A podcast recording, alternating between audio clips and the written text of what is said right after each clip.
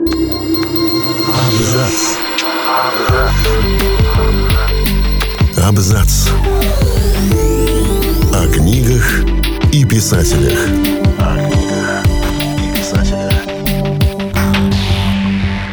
Всем привет! Я Олег Булдаков, и сегодня я расскажу вам пять фактов о Стефане Цвейге, которых вы наверняка не знали.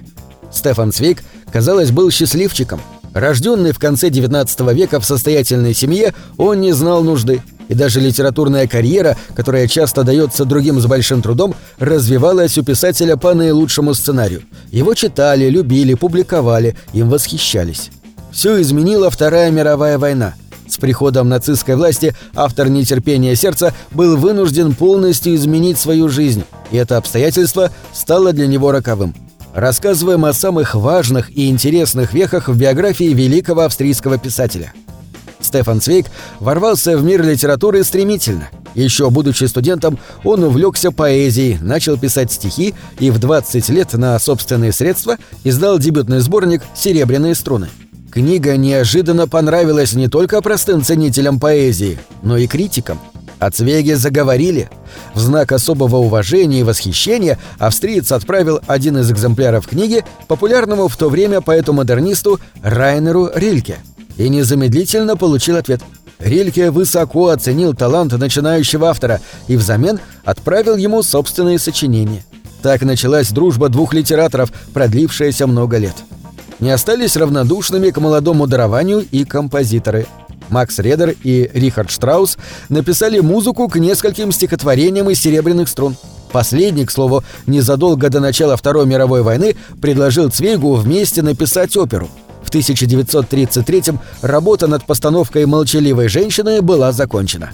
Однако приход к власти нацистов перечеркнул будущее спектакля. Не могло быть и речи, чтобы автором леврета выступал еврей.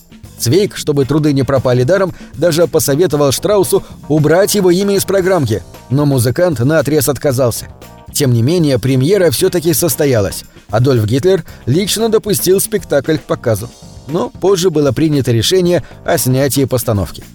Цвейк никогда не страдал от отсутствия денег. Родившийся в семье богатого фабриканта и дочери банкира, он привык к комфортной жизни и сделал все, чтобы никогда с ней не расставаться. К счастью, его талант только способствовал этому. Произведения автора издавались объемными тиражами по всему миру и к тому же щедро оплачивались. Тогда же в Советском Союзе долгое время Стефан Цвейк оставался самым издаваемым и популярным австрийским писателем своего времени. Литературная карьера прозаика неизменно шла в гору, и к 50 годам он достиг пика своей славы и финансового благополучия. В богатстве он мог потягаться с крупными и успешными предпринимателями. И все это несмотря на то, что в библиографии Цвейга почти нет крупных произведений. Ведь австриец давал предпочтение новеллам и биографиям. Бальзак, Мария Стюарт, Письмо незнакомки, Амок, Смятение чувств, 24 часа из жизни женщины. Эти работы навсегда вошли в список важнейших произведений мировой литературы. А вот больших романов у Цвейга было написано всего два – нетерпение сердца о жалости, разрушившей жизнь целой семьи, и угар преображения. Последний, к слову, автор так и не успел завершить. Впервые книга была опубликована спустя почти полвека после кончины Цвейга. Природа наградила автора не только непревзойденным литературным талантом, но и привлекательной внешностью. Он пользовался большой популярностью у девушек и нередко обращал на себя внимание даже замужних женщин. Одна из них написала ему тайное письмо в 1912 году. Фредерика Мария фон Винтерниц, жена крупного австрийского чиновника и писательница, подпала под чары Цвейга. И тот неожиданно ответил ей взаимностью. Мудрость Фредерики пленяла Стефана. Однажды он, чтобы добавить остроты в отношениях, завел интрижку с другой женщиной, о чем незамедлительно сообщил Фредерике. Та же восприняла эту новость таким внешним равнодушием, что повергла Цвейга в панику. А что, если она сама собирается уйти от него? Писатель немедленно вернулся к возлюбленной и в 1920-м заключил с ней законный брак. Отношения продлились 20 лет. Фредерика во всем поддерживала мужа и готова была последовать за ним куда угодно – Такая преданность, однако, сослужила ей плохую службу. Чтобы излечить супруга от тяжелой депрессии, которая обрушилась на него в момент наибольшей популярности, Фредерика наняла для Стефана юную машинистку. И Цвейк действительно воспрянул духом. Вот только причина была совсем не в творческом порыве, а во влюбленности. Разлучница Шарлотта потребовала от Цвейга уйти от стареющей жены, и он поддался ее уговорам. Впрочем, до последних дней писатель состоял с бывшей супругой в дружеской переписке и доверял ей по старой привычке все свои страхи и сомнения. Слава и внушительные гонорары – все это не смогло бы помочь Стефану Цвейгу, человеку еврейского происхождения, с приходом нацистов к власти. Писатель, несмотря на свою национальность, не спешил высказываться против режима. Но и не выступал за него, предпочитая оставаться в стороне. Ему, ярому пацифисту, претели даже упоминания о войне и насилии. За это он не раз подвергался суровой критике со стороны еврейского сообщества разных стран, но оставался верен себе. Цвейгу совсем не хотелось покидать родную Австрию.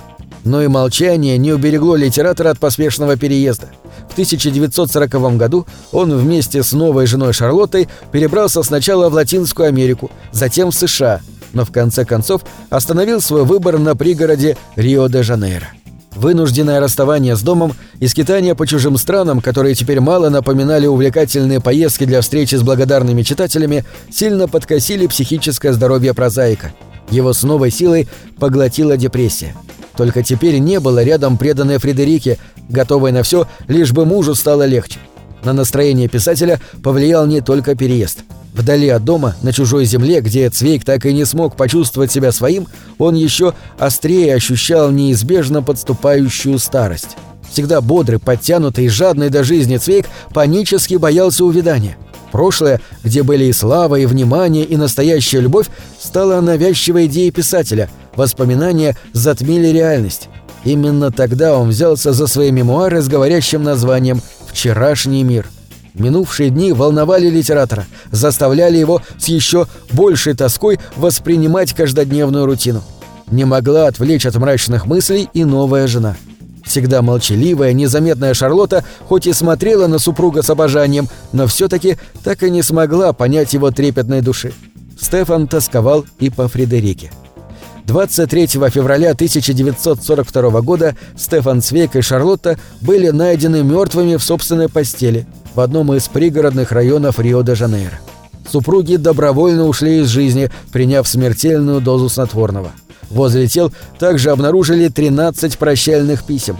Лотта оправдывала страшное решение мужа желанием освободиться от мира, где больше нет человечности, а свое – участившимися приступами астмы, которые мучили ее с каждым годом все сильнее.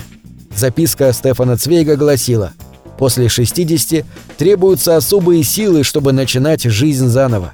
Мои же силы истощены годами скитаний вдали от родины тому же я думаю, что лучше сейчас с поднятой головой поставить точку в существовании, главной радостью которого была интеллектуальная работа, а высшей ценностью – личная свобода.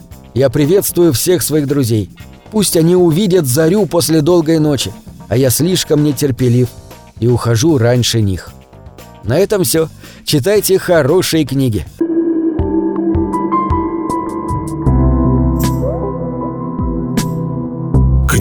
Это двери, что выводят тебя из четырех стен.